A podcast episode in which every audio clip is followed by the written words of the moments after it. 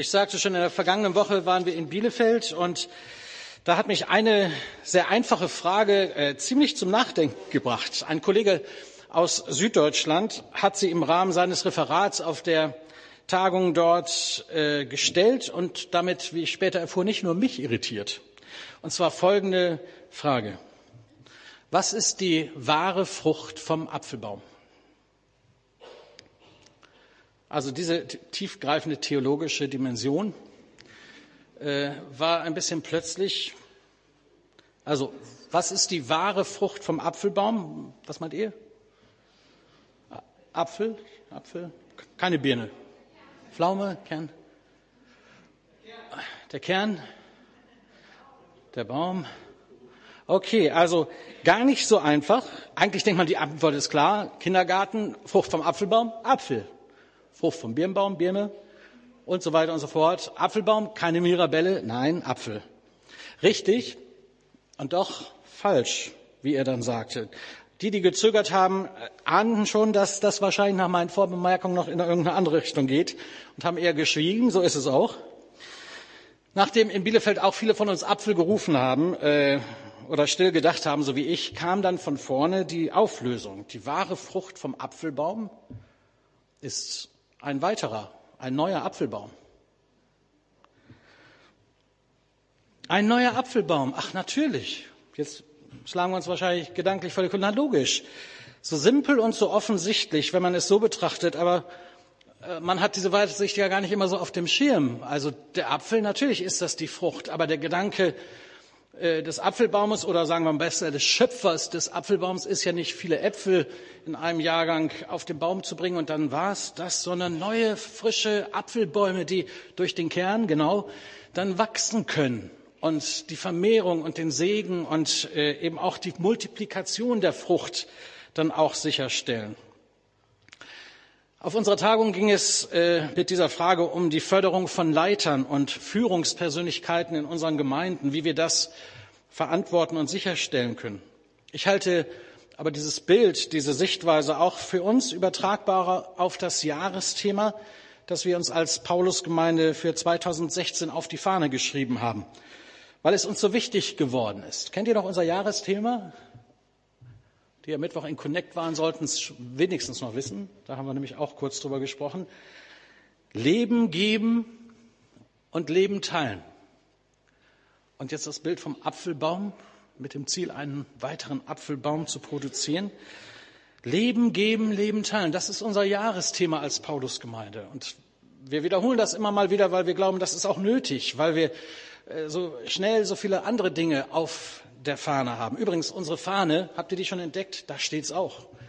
Da sind auch diese Symbole zu finden. Ich frage mich immer, wie die Habenhauser, die hier nur dran vorbeifahren, wohl mit diesen Symbolen äh, klarkommen oder mit diesem Thema Leben geben, Leben teilen. Aber wie gehst du damit um? Weitersagen. Ist das auch für dich schon zu einem Thema geworden? So Vierteljahr ist ja schon wieder um. Da kann man ja noch mal Puls fühlen und fragen, ist das schon angekommen bei mir? Und wenn ja, wie oder warum nicht?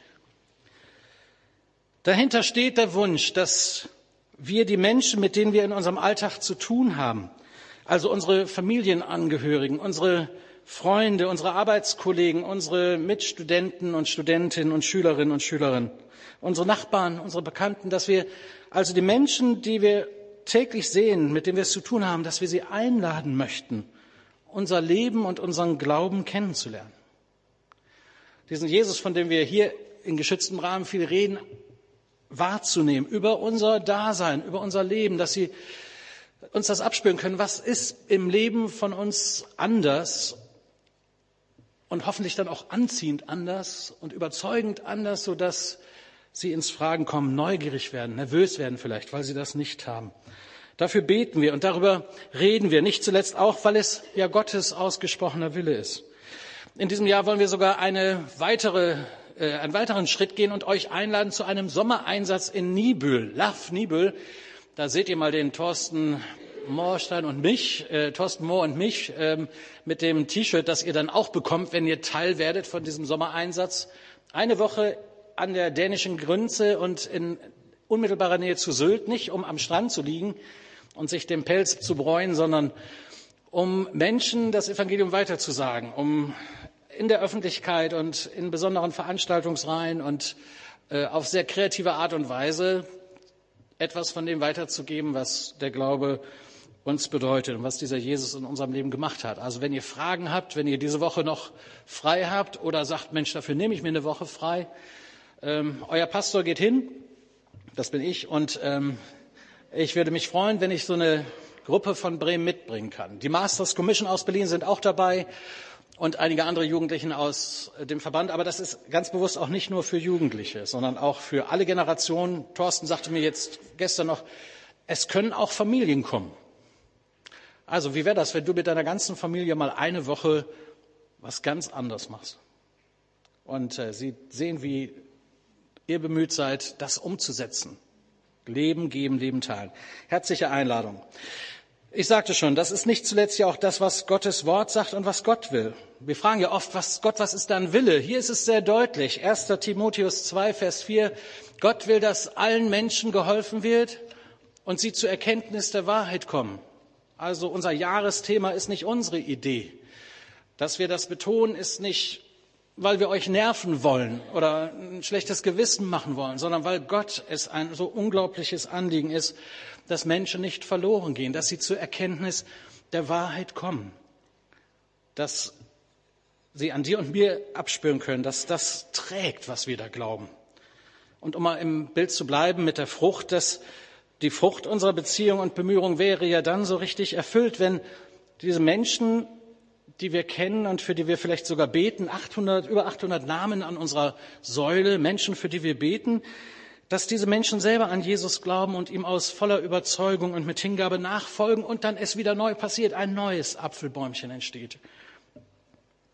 Das heißt, in dem großen Auftrag, den Jesus uns in Matthäus Evangelium auf den Weg gibt, so, geht hin und macht zu Jüngern alle Völker. Es geht darum, dass Nachfolger, neue Nachfolger zur Folge haben. Menschen, die Jesus nachfolgen, die Jünger und Jüngerinnen sind, andere neue Apfelbäumchen erzeugen, die durch unsere Nachfolge und die Einladung zum Glauben dazugewonnen werden und dann eine Frucht darstellen. Das wäre doch spannend. One by one, so habe ich meine Predigt überschrieben, weil ich glaube, dass wir nicht die großen Massen immer vor Augen haben müssen, sondern dass es um den Einzelnen geht, der dann erkennt, was uns da eigentlich antreibt, der dann glaubt und einer nach dem anderen, also one by one, nacheinander, äh, das passiert und wir das miterleben dürfen. So wie diese Gemeinde, als ich vor 21 Jahren hier Pastor wurde, waren um die 300 Gottesdienstbesuche. Das haben wir nun deutlich gesehen, dass viele dazugekommen sind und eben auch viele dadurch, dass sie hier zum ersten Mal das Evangelium gehört haben und Glauben kennengelernt haben, dass sie Fragen gestellt haben und Antworten bekommen haben und dann als neue Überzeugte wieder andere mitgebracht haben. Einer nach dem anderen. So habe ich diese Predigt überschrieben und so möchte ich euch auch ein paar Leute vorstellen, die diesen Auftrag und das Prinzip dahinter offensichtlich verstanden und verinnerlicht haben. Den ersten finden wir in der Bibel, im Neuen Testament, also im zweiten Teil der Bibel. Und da muss ich mich schon fast wieder ein wenig korrigieren, denn so einfach ist der gar nicht zu finden. Es geht mir um Andreas. Er ist zwar einer von den auserwählten zwölf Jüngern, die als die engsten Mitarbeiter und Nachfolger fast drei Jahre lang mit Jesus Tag aus, Tag ein unterwegs waren, aber gleichzeitig äh, ist von ihm wenig die Rede. Er steht, wenn, dann immer wieder äh, im Schatten seines prominenten Bruders Simon Petrus. Ähm, das erste Mal finden wir seine Spur kurz nachdem Johannes der Täufer ihn äh, Jesus im Jordan getauft hat und ihn dann als Messias erkennt, also als den von Gott gesandten Erretter vorstellt und sagt, das ist es, der ist es. Ich habe immer wieder gepredigt, Jesus, der ist es. Ich nehme euch mal ein bisschen mit in die Berichterstattung des Johannesevangeliums, Kapitel 1, Vers 34. Wer eine Bibel dabei hat, kann das mitlesen. Ich muss meine mal holen.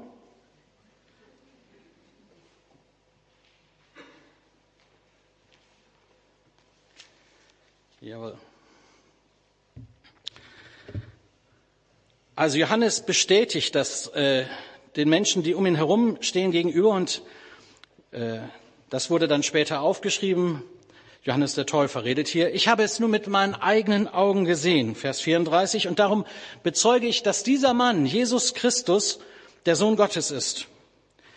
Am nächsten Tag, so heißt es dann weiter, stand Johannes wieder am gleichen Ort, also im Jordan, am Jordan. Zwei seiner Jünger waren bei ihm. Da ging Jesus vorüber. Johannes blickte ihm an und sagte, seht, das ist das Opferlamm Gottes, das der Welt Schuld trägt. Als die beiden Jünger das hörten, folgten sie Jesus. Jesus wandte sich um und sah, dass sie ihm folgten und fragte, was sucht ihr? Rabbi, erwiderten sie, wo wohnst du? Rabbi, das bedeutet Meister. Jesus antwortete, kommt mit, dann werdet ihr es sehen. Da gingen die beiden mit ihm, und sie sahen, wo er wohnte, und blieben für den Rest des Tages bei ihm. Einer der beiden Männer, die Jesus gefolgt waren, weil sie gehört hatten, was Johannes über ihn gesagt hatte, war Andreas, der Bruder von Simon Petrus. So, jetzt haben wir ihn also gefunden, ziemlich früh im Johannesevangelium. Andreas, er war zu diesem Zeitpunkt offenbar mehr als nur religiös interessiert, spirituell oder so, sondern viel mehr als das. Er scheint bereits zum Kreis der engsten Jünger von Johannes dem Täufer gehört zu haben.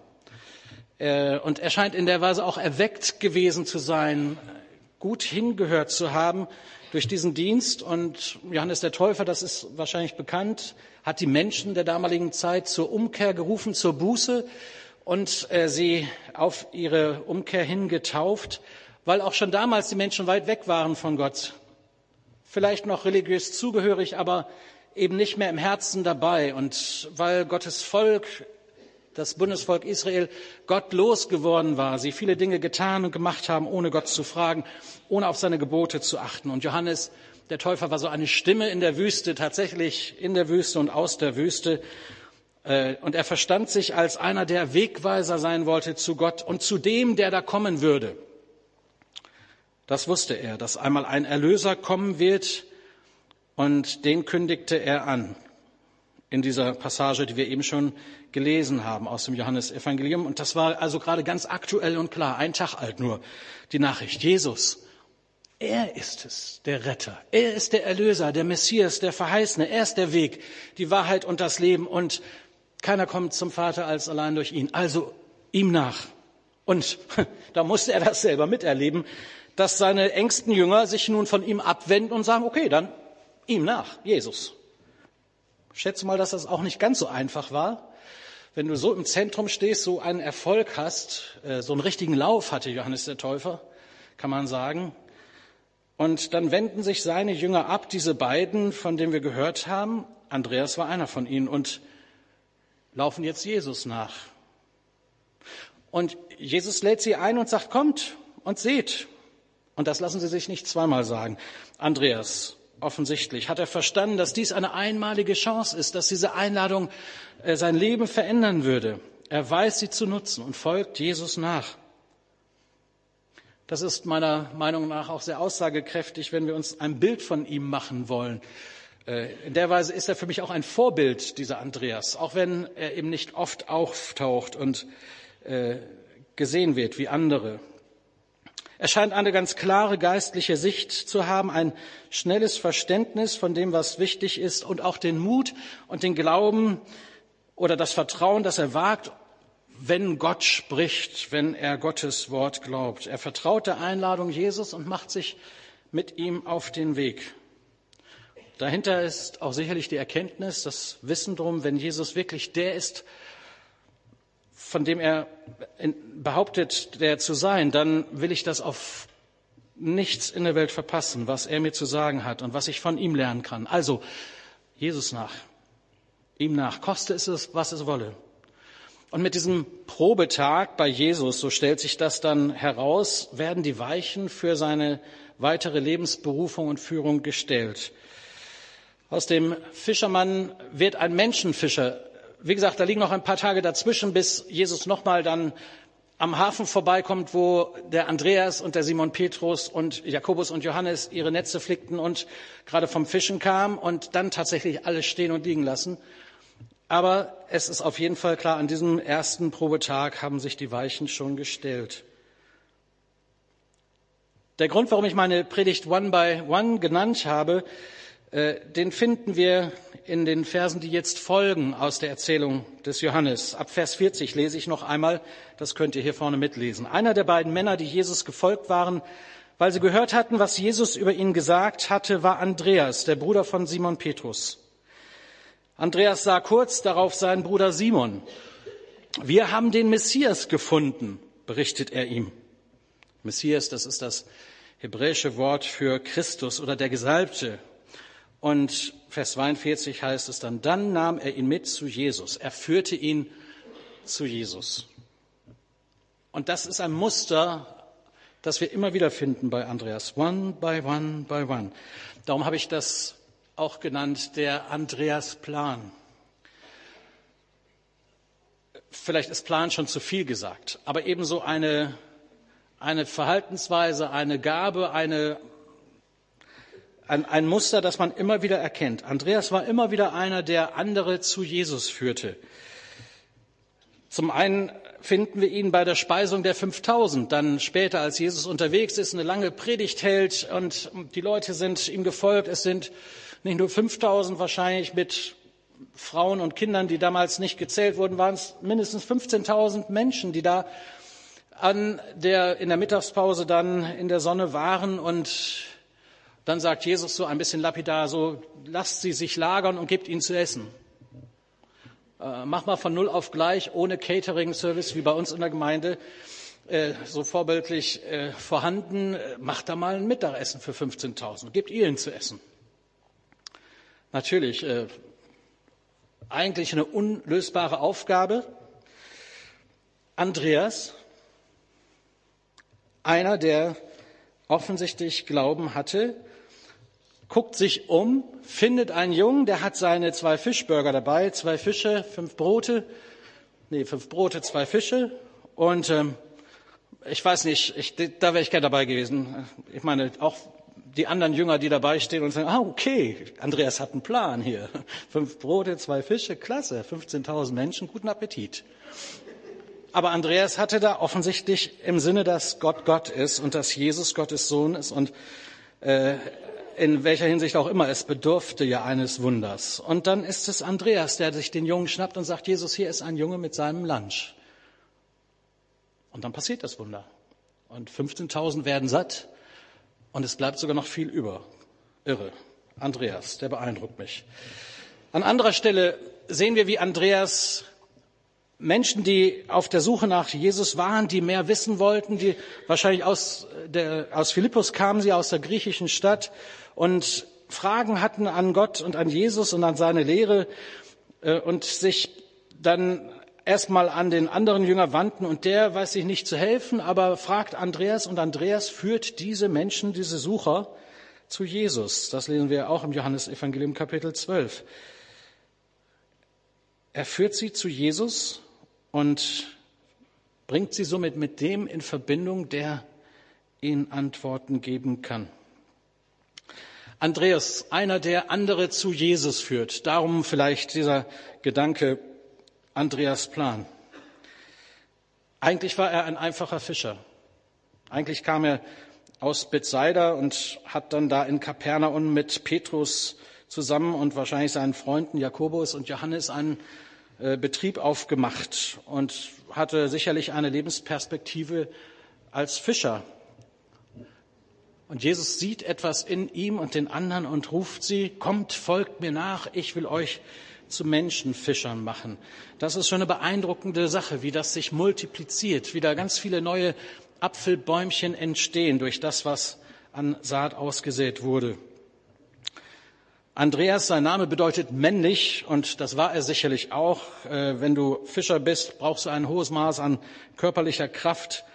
Aber er hatte eben, und das deutete ich auch schon an, in seinem Glauben sich als mutig und entschlossen, als risikofreudig äh, dargestellt und eine tiefe Leidenschaft der Wahrheit auf den Grund zu gehen, angetrieben zu sein, dann auch die Wahrheit weiterzusagen. Insofern, das sagte ich schon, ein Vorbild für mich und für dich, Andreas. Einer, der andere zu Jesus führt. Jetzt können wir uns fragen, was ist mit diesem Typen, was willst du uns sagen? Andreas war damals. Ich glaube, Gott braucht auch heute noch Leute wie ihn. Und wenn wir Bibeltexte lesen, die eher geschichtlich äh, sind, dann müssen wir verstehen, dass sie uns herausfordern, uns selbst auch irgendwo mit hineinzunehmen in die Geschichte oder in das, was wir aus dieser Geschichte lernen wollen. Und etwas, was wir lernen können, wo ich euch als Gemeinde gerne herausfordern möchte, ist äh, so der einfache erste Schritt, nämlich das Einladen und das Mitbringen. Wie kann der Andreas-Plan bei dir, bei uns in der Paulusgemeinde heute in diesem Jahrhundert passieren? Ich denke, du und ich, wir haben viele Gelegenheit, Menschen zur Gemeinde, zur Veranstaltung in der Gemeinde einzuladen und einfach mitzubringen. Wir beten für sie. Das ist das Erste, wie wir sie zu Jesus bringen. Aber der nächste Schritt ist genauso wichtig. Sie in Konzerte, in Veranstaltungen, zum Sommerfest, zum Laufen, zum Sport machen, zum Philosophen mitbringen, in einen Gottesdienst, in eine Jugendstunde, in einen Strike einfach mal sich trauen, jemanden mitzubringen. Und da haben wir unserer Gemeinde auch ein Versprechen gemacht als Gemeindeleitung. Nicht nur der Gästegottesdienst, also der letzte Gottesdienst im Monat, sondern eigentlich jeder Gottesdienst und jede öffentliche Veranstaltung. Da nehmen wir uns viel Zeit und planen die so, dass wir sagen, wenn jemand Gäste mitbringt, es wird niemals peinlich sein. Ja, und wir versuchen verständlich zu reden. Wir versuchen relevant zu sein, sodass das, was wir weitergeben, ehrlich ist und nicht so weit hier oben, dass Leute sagen, ja, ja, die Pastoren und so, die, es soll für jeden da sein, weil wir Pastoren sind auch nur Menschen, ganz normale Leute, die Gott nur in vielleicht eine andere Berufung gestellt hat als dich, aber wir wollen als Gemeindeleitung dir auch weiterhin, euch auch weiterhin als Gemeinde sagen, ihr könnt jederzeit kommen und einladen. Ihr könnt diese Kärtchen, die wir gedruckt haben, übrigens sind es, glaube ich, schon über 2000, nicht, Tina? 2000 sind mindestens schon äh, gedruckt und mehr als die Hälfte davon auch schon verteilt. Das sind Gelegenheiten, um einfach mal einen kleinen Hinweis zu geben. Hier, komm doch mal sonntags mit auf diesen Kärtchen. Die sind nicht für euch zu Hause, um die schönen Kärtchen euch anzuschauen. Ich hoffe, niemand hat sie eingerahmt und äh, im Bilderrahmen, dafür sind sie nicht da. Die sind nicht für euch. Die sind nur für euch da, um sie weiterzugeben, um mal zu sagen, komm doch mal mit zur Paulusgemeinde. Vielleicht habt ihr mit jemandem über den Glauben gesprochen. Vielleicht betet ihr für jemanden und sagt, da ist so eine Veranstaltung in der Neustadt, komm doch mal mit. Ich gehe auch mit. Und dann unterhalten wir uns. Und wir wollen uns den Fragen der Menschen stellen. Wir wollen Kirche für andere sein. Für die, die noch nicht da sind, weil in Bremen noch viel zu viele Menschen noch nie etwas gehört haben von dieser guten Nachricht, die uns so verändert hat, von diesem Jesus, der das Leben schenkt. Weil so viele Leute ein Leben leben, wo Leben draufsteht. Kennt ihr die Werbung von Hornbach im Moment? Ja? Erinnere dich, dass du lebst? Fragt mich, was sie sagen wollen, aber irgendwann komme ich da noch hinter. Aber ob das Leben bei Hornbach stattfindet und in dem Hammer, den du dir auf die Finger haust, das wage ich zu bezweifeln. Jesus sagt, ich bin das Leben. Also wer, je, wer Leben sucht, darf nicht in Hornbach stehen bleiben. Vielleicht triffst du einen, ja, vielleicht triffst du einen gläubigen Kassierer. Das wäre ja super, wenn der sagt, Hornbach ist gut, Paulusgemeinde ist besser. Ja? Und es geht auch nicht um die Paulusgemeinde, sondern um Jesus. Andreas führt die Menschen zu Jesus. Er lädt sie ein in seine Gegenwart, in seine Predigt. Und da passiert was, nämlich Lebensveränderung. Du und ich, wir können einladen. Das ist der erste Schritt. Der ist noch relativ ungefährlich und eigentlich nicht peinlich, oder? Ich meine, es geht um ewiges Leben. Der zweite Punkt, zu Jesus führen. Das ist in der Bibel äh, und in dem, wie wir es heute verstehen und lehren, ja eigentlich der Moment, wo wir mit einem Menschen zusammensitzen und er hat vielleicht viel gehört, hat Fragen und dann kommt er an den Punkt, wie wir sagen, jetzt möchte ich mich für ein Leben mit Jesus entscheiden. Jetzt möchte ich umkehren von meinem Weg ohne Gott und Christ werden und ein Leben mit Gott beginnen. Und das dürfen wir immer wieder erleben. Das ist immer der Höhepunkt in meinem pastoralen Leben, wenn das passiert, wenn Menschen sagen, ich möchte mich bekehren, ich möchte jetzt festmachen bei Gott. Ich habe jetzt so viel gehört und vielleicht sitzt du heute hier und sagst, ja, ich habe jetzt auch so viel gehört, aber wie geht das denn? Heute nach dem Gottesdienst, komm nach vorne, dann zeigen wir dir das, wie das geht. Ein Leben mit Jesus beginnen. Das ist ein Gebet, das du sprichst, indem du ihn einlädst, der Herr deines Lebens zu werden, indem du deine Schuld bekennst und Gott sie dir vergibt, indem du die Freiheit Gottes und das Leben und die Heilung Gottes erfährst. Gott ist nur ein Gebet entfernt. Das kann man auch für sich alleine machen. Äh, Gott schaut ins Herz. Ein ehrliches Gebet versteht er. Es geht nicht um irgendwelche Formen. Aber wir helfen dir gerne und führen dich gerne zu Jesus, indem wir dich dann direkt mit ihm in Verbindung bringen und du einen Anfang machen kannst. Ich weiß noch, meine Geschichte äh, hat sich in diesem Rahmen auch abgespielt. Ich bin zwar aus einem kirchlichen Elternhaus gekommen, aber ich kannte Jesus nicht persönlich. Damals in Bielefeld, das ist übrigens meine Heimatstadt. Ich bin vielen Leuten aus meiner, aus meinem alten Leben sozusagen in dieser letzten Woche begegnet. Mein Zwillingsbruder zum Beispiel, der hat mich zur Gemeinde mitgebracht. Das war eine ganz simple, auch eine echt, also ich finde es auch immer noch unverschämt, die Geschichte. Aber nun gut, Gott hat das benutzt. Es war nämlich so, dass er in diesem Teen Club äh, schon ein paar Wochen gegangen war und mir gar nichts erzählt hat, dass da in so einer Freikirche so ein Teenie-Club war. Kann ich ja auch verstehen, als, äh, als Zwillinge, da macht man ja immer alles zusammen. Das war also das erste Mal, dass er was für sich machen wollte. Und ich hatte das gehört und er hat mir gesagt, da gehst du nicht hin. Gut, hat nicht lange gedauert, so acht, neun Wochen vielleicht. Dann kam er plötzlich scheißenfreundlich an und sagt, willst du nicht mal mitgehen? Habe ich schon irgendwas Verdächtiges gerochen? Naja, wir haben uns dann darauf vorbereitet, in die Kirche zu gehen, haben erstmal den neuen Bud Spencer Film geguckt, Vier Fäuste und ein Halleluja. Das war in der 15 Uhr Vorstellung und dann um 17 Uhr war dieser Teen Club. Dann kam man natürlich richtig vorbereitet in die Kirche und dann, dann lüftet sich das Geheimnis. Weil in diesem Teenclub war das so, wenn du kamst, kriegtest du den Stempel für Anwesenheit und wenn du den Gast mitgebracht hast, kriegtest du noch einen Stempel. Na super, dafür war ich wieder gut genug. Aber er hat mich in die Gemeinde gebracht und Gott hat das gebraucht. Ich war dann der Erste, der Christ geworden ist von uns beiden. Es war fast genau die gleiche Geschichte wie bei Andreas und dem Petrus. Ne? Andreas war ja der Erste und der hat Simon Petrus mitgebracht. Und was Simon Petrus für ein heißer war, ne? Hammer. Aber den Vergleich halte ich nicht stand. nein, nein, den Vergleich halte ich nicht stand. Das schneiden wir aus, der, aus dem Tape raus. Das war spontan. Also, ähm, aber dann gab es die Heike, die Leiterin dieses Teamclubs. Auch die habe ich gestern wieder getroffen und habe ihr das gesagt. Ohne dich wäre ich nie Christ geworden. Und ohne dich wäre ich auch nie Christ geblieben, weil sie hat, äh, hat uns Glauben vorgelebt. Wir waren 13, 14 und sie war 17. Die war auch gerade erst frisch bekehrt, aber hatte so eine Überzeugung und so eine Leidenschaft, uns jungen Leuten aus schwierigen Zuhause weiter zu sagen, das, das hat mich geprägt bis heute. Und das habe ich ihr gestern dann auch nochmal gesagt. Ohne dich wäre ich nicht dabei. Und dann war da ein Christoph, ein Bibelschüler, der während einer evangelistischen Woche dann den Moment genutzt hat und mit mir gebetet hat. Ich wollte ihm einfach, ich sage, ich, ich möchte festmachen bei Jesus, ich möchte Christ werden. Und dann hat er mich zu Jesus geführt und wir haben zusammen gebetet und meine Vergangenheit und das Kreuz gebracht, Schuld bekannt und ich, seitdem bin ich frei, bin ich ein Kind Gottes, habe ich Leben und Hoffnung. Das ist das Beste, was mir passiert ist. 18., nee, 14.8.1980, das ist mein eigentlicher Geburtstag. 36 Jahre her. Verrückt, ne? Ja, ich bin 50 für die, die mitgerechnet haben. Das dritte. One by one, einer nach dem anderen.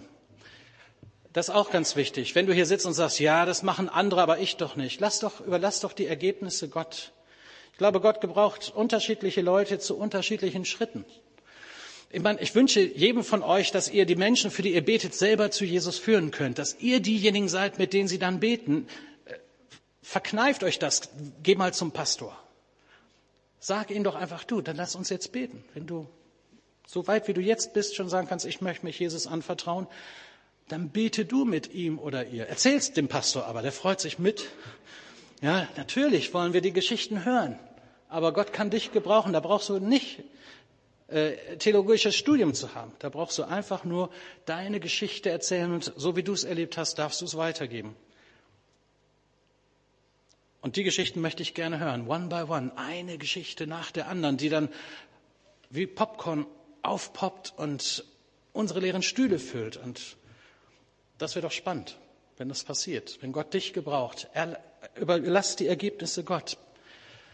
Wir sind unter keinem Druck. Wir dürfen einfach frei davon berichten und erzählen. Und Gott tut das Seine. Darum beten wir ja auch. Und er wird segnen. Nun, ich habe mich gefragt, wie Sie das hören, wenn Sie heute unser Gast sind. Wenn Sie heute unser Gast sind, dann hoffe ich, dass Sie etwas gehört haben von dem, was uns zutiefst beeindruckt hat und verändert hat, nämlich diese Begegnung mit Jesus. Dieser Glaube, den man auch oft nicht in Worte fassen kann. Wir hören gleich ein Lied, das das so beschreibt. Wir können es manchmal in Worte gar nicht fassen, dass Gott uns liebt, dass wir die Wahrheit erkannt haben, dass wir freie Leute sind, dass wir leben dürfen, ewiges Leben haben dürfen, eine Hoffnung haben, die über den Tod hinausgeht. All das, was so gute Nachricht beschreibt und so großartig ist, dass man ein ganzes Jahr lang äh, jeden Sonntag etwas anderes weiterzugeben hat. Ich würde mir wünschen, dass, dass Sie Jesus so kennenlernen, als den, der sich ihnen zugewandt hat und der sie im Blick hat. Die Ruth hatte in ihrer Moderation am Anfang eine Frage gestellt. Wie nah möchte ich Gott sein? Und dann zu verstehen, dass Gott uns schon längst nahe gekommen ist in Jesus. Und dass er schon lange mit offenen Armen dasteht. Dieses wunderschöne Bild zu Beginn des Gottesdienstes. Vielleicht haben Sie es noch vor Augen. Und diese Einladung gilt Ihnen. Auch am Ende des Gottesdienstes spreche ich Sie dann einfach nochmal auf und lade Sie ein, nach vorne zu kommen, ihm zu begegnen. Wenn Sie heute unser Gast sind, dann dürfen Sie wissen, Jesus lädt auch Sie ein, so wie er, als er den Andreas gesehen hat und den anderen gesagt hat, komm und sieh. Und das Abenteuer beginnt. Und das Leben beginnt. Von wegen Hornbach. Jesus ist das Leben. One by one, dieser Andreas-Plan, der eher so ein Impuls sein möchte für dich und mich heute Morgen. Einer nach dem anderen. In aller Treue, in genau den Bereichen, wo du frei dich auch entfalten kannst, so wie du bist, nicht wie ich bin. Aber in dem Wissen, Gott will dich gebrauchen und deine Geschichte. Und da möchte ich euch heute noch zum Schluss einladen zu einer Geschichte, die echt atemberaubend und spannend ist One by One kann man auch anders schreiben, so habe ich das mal formuliert, gerettet durch den einen. Und äh, die atemberaubende Geschichte von Jesu Padam, einem Inder, der als ein Dalit, also einer aus der Kaste der Unberührbaren in Indien groß geworden ist und den ein kanadischer Missionar im Staub sterbend liegend gesehen hat und erstmal wieder auf die Beine gebracht hat und der dann so nach und nach nochmal mit einem Umweg äh, in einer kommunistischen Sekte und in einer kriminellen Vereinigung und mit vielen Irrwegen, aber dann doch ein Kind Gottes geworden ist. Ähm, heute Abend um 18 Uhr im Abendgottesdienst wird er seine Geschichte erzählen. Ich will doch nicht zu viel vorwegnehmen. Sein Name ist Jesu Padam, das ist der christliche Name, den er sich gegeben hat, nachdem er Jesus kennengelernt hat. Das heißt, der Fuß von Jesus hat ein bisschen ekliges Titelbild auf seinem Buch, das er geschrieben hat, aber ich weiß gar nicht, ob es sein Fuß ist. Das will ich, sagt ihm das nicht. Nee. Aber es ist nicht der schönste Fuß. Ähm. Oh, das, ich weiß schon. Das schneiden wir auch. Egal, vergesst den Fuß, kommt heute Abend. Kommt heute Abend und hört euch diese Geschichte an. Äh, dieser Mann hat Wunder Gottes over and over erlebt. Äh, er hat in 50 Ländern der Welt gepredigt. Er baut auch in Deutschland gerade einen Dienst unter Obdachlosen auf und aus. Der hat eine Liebe für Menschen, das ist ansteckend und, und seine eigene Geschichte, sein Zeugnis, sein Lebensbericht, den dürft ihr nicht verpassen. Heute Abend 18 Uhr wiederkommen. Äh, Wenn es drüben zu voll wird, ziehen wir auch noch schnell um. Aber ähm, ich würde euch so herzlich gerne einladen und sagen, kommt bitte, das ist, dürft ihr nicht verpassen. Er ist immer nur zwei Monate in Deutschland und ist selten zu kriegen. Insofern sind wir sehr dankbar, dass wir heute Abend die Gelegenheit haben, äh, diesen Mann hier zu haben. Also herzliche Einladung, 18 Uhr. Spannender als jeder Krimi, aber auch für die Tatortleute um 20.15 Uhr seid ihr zu Hause. Ja? In diesem Sinne, Gott ist gut und er meint es gut und äh, einer nach dem anderen, vielleicht auch dich erwischt seine Liebe. Jetzt hören wir ein Lied, das uns diese Einladung nochmal so bewusst machen möchte.